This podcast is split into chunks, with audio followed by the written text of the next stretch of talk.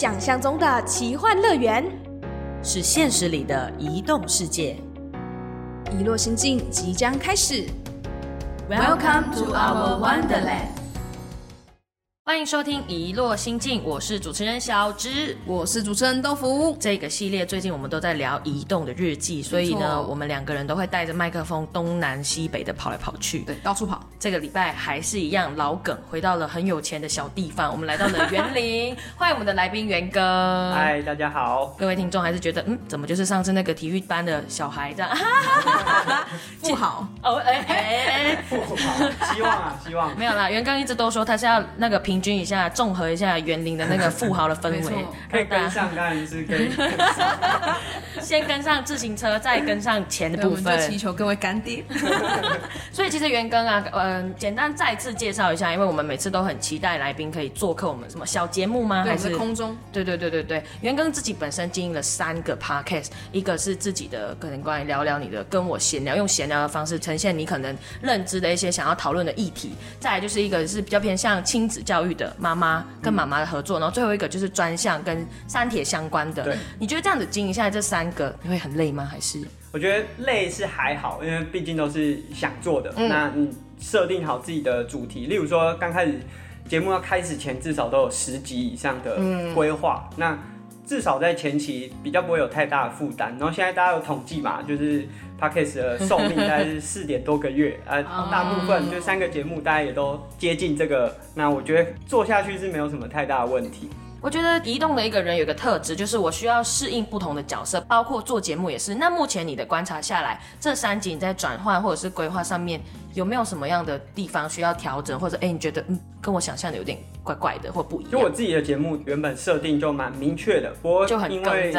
对有的时候想要访问一些伙伴的时候 啊，毕竟我在园林，然后要邀请他们来也是需要他们的时间，就是有时候邀访会比较困难。不过录自己的内容是还好。那做三项的，我们其实算是预录，就是我们哦会一次录多几集。那这个方式会比较有库存啦，就是我可以、呃依照，例如说接下来可能有冬季，然后有一些特殊的状况，我可以去安插我的节目进去。那但是比较特殊的就是我跟我妈的这个节目，嗯，就是在讲亲子关系。其实无论是节目里面我们在聊，还是节目外面这个节目在做，其实都遇到一些状况，嗯因为包含像其实我妈也很忙，那安排双周上，那刚开始其实我觉得做起来还不错，反应也都蛮好的。不过因为当初这是一本书，然后做成播放的方式来去谈书里面有谈到一些故事，然后再用别的议题去把它谈论出来。其实我一直很希望说，不管透过出版社啊，还是一些读者，那可以利用这样子的方式去传递我们想传递的声音。可是毕竟这可能有一点点世代上面的差异，嗯，例如说 p a c k a g e 虽然现在很红，想要推到一些家长或者是呃不同年龄层的时候，有一些不管是器材上、科技上的限制，或者是他们其实对这个平台完全不了解。那例如说我自己想要很希望这个节目可以持续做下去的时候。但反而在比较高龄的族群，他们会认为说啊，这是什么东西，他们不懂，那他们就不太愿意花时间来和我们一起合作这个节目。那我觉得这是一个阻力啊，所以其实我现在有一点把这个节目暂停掉了。那我觉得我自己当然也会觉得可惜，可是某种程度我也会感觉到说，这其实就是世代之间的差异。我们不能说呃年纪比较大的长辈他们跟不上，而是他们其实并没有这个需求。对，那他们可能在这个领域已经用了这个方式做了二三十年，有一个新的东西出现的时候，可能会破坏它原本恒定的那个状态。哦我当然是希望说，我们可以用一些新的方式来做出一些不一样的改变。嗯可是这些改变多多少少会对原本那个环境的人产生一些破坏。冲击。这个是我觉得如果没有办法沟通层的时候，事情就做不下去。真的，我觉得这个是翻转。人家说翻转也是需要勇气的，因为这个就是每个时代，或不管在面对你刚刚说做节目也好，或者是在教育领域也好，经常都需要说我们说翻转教育啊，可能很多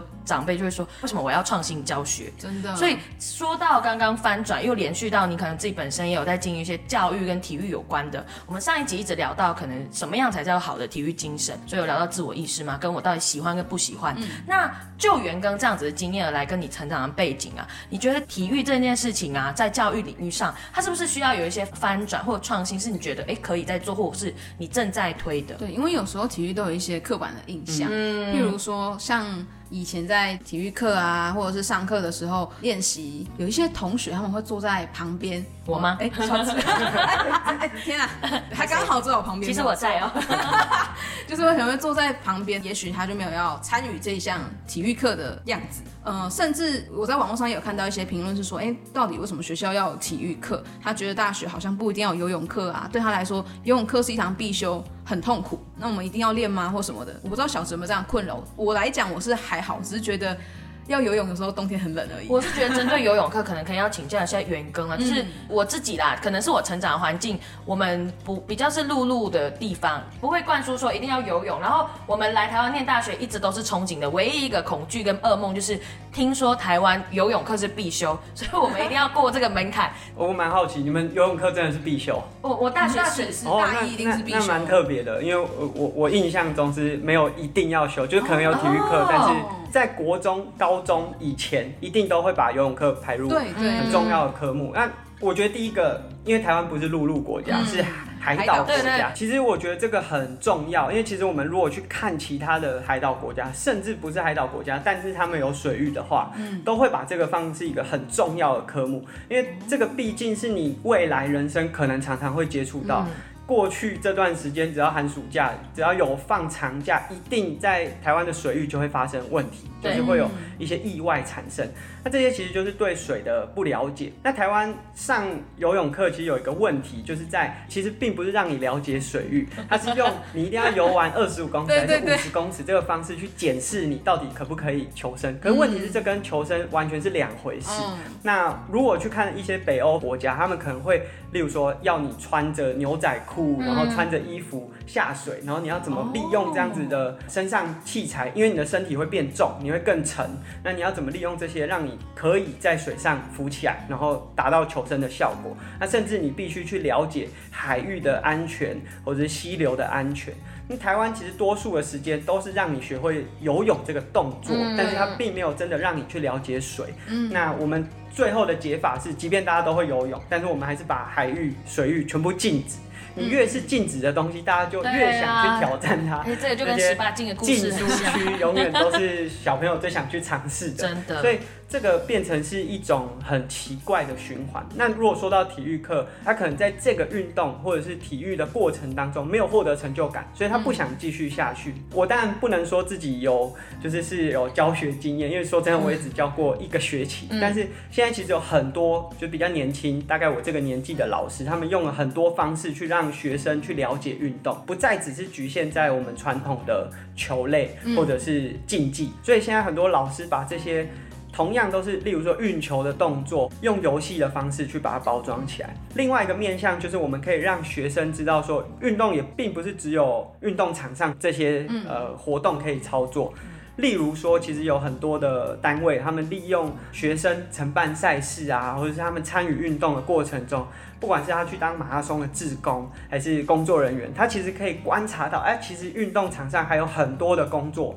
那其实你越是接近，越是了解，你就可以知道它里面有很多的可能性，你可以去尝试，就比较不会局限在。我只是在竞技场上，嗯那我觉得这个其实就是我们可以翻转学生的观点。运动场的周边还有非常多很有趣的东西，只是过去大家没有看到，我们只局限在球场里面。哦，所以比如说很爱讲话的人就可以去当什么运动赛事评论员之类的，对啊，其实有很多的可能性是可以在这当中去产生出来。所以元庚现在呃也在激励的在做这件事情，包括你的 podcast 也是在讲这件事情，就是希望大家有怎么样怎么样的。改变跟推动的话，可是我们自己在听啊，你的 podcast 主要都是围绕在运动的领域上面跟议题上面嘛？你会担心说，就是当这些议题触及到可能太专业的运动的话，要怎么推到不是所谓的同温层，或者是像我这种无知的第三者？你会担心吗？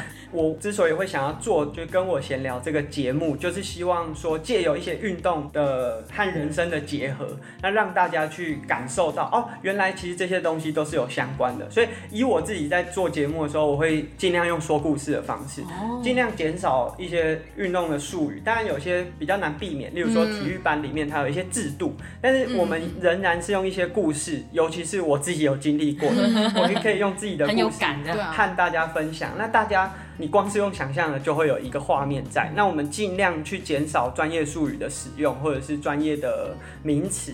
其实我觉得，对所有的族群，他们都还是会有基本的认知，只是他的认知有到什么样的程度。例如说，他们知道铁人三项是游泳、骑车、跑步，他要怎么知道这是困难的运动？那我们可以更具体的，例如说，你游的是海，深不见底，眼睛看不到 哦，然后水温可能很冷，然后骑自行车大家都会骑，哪有什么难的？那我们可以让他知道说我们骑的是什么环境，骑多久，什么样的距离，甚至有些人对距离不了解，例如说我们骑四十公里是多远，可能就是已经从台中骑到彰化的哪边，用一个比较具象的东西让他的行去感受到。其实我觉得另另外一个蛮有趣的，就是像你们蛮在意，就是例如说移工的议题啊。嗯，其实我自己在观察，因为台湾其实也有一群很喜欢骑越野自行车的移工。哦，对对对，对对，那我们自己如果在台湾，很难站在他们的角度去想，因为我们毕竟在这这块土地已经生活很久。例如说我们在二手市场，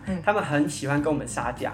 那我们当然如果作为卖家，我们会不喜欢这样的情况。可是如果换个角度去想，很多从台湾到澳洲去打工旅游的学生，是不是也为了在那边可以节省一些开销，会在市场里面杀价？那他希望用更便宜的价格取得到他需要的产品。其实到了一个陌生的环境，都是需要勇气，然后需要很多的时间去融入当地的环境。可是我们又必须在有限的资源去获得我们生活必须的呃的为了生活材料。我们容易吗？所以这个其实。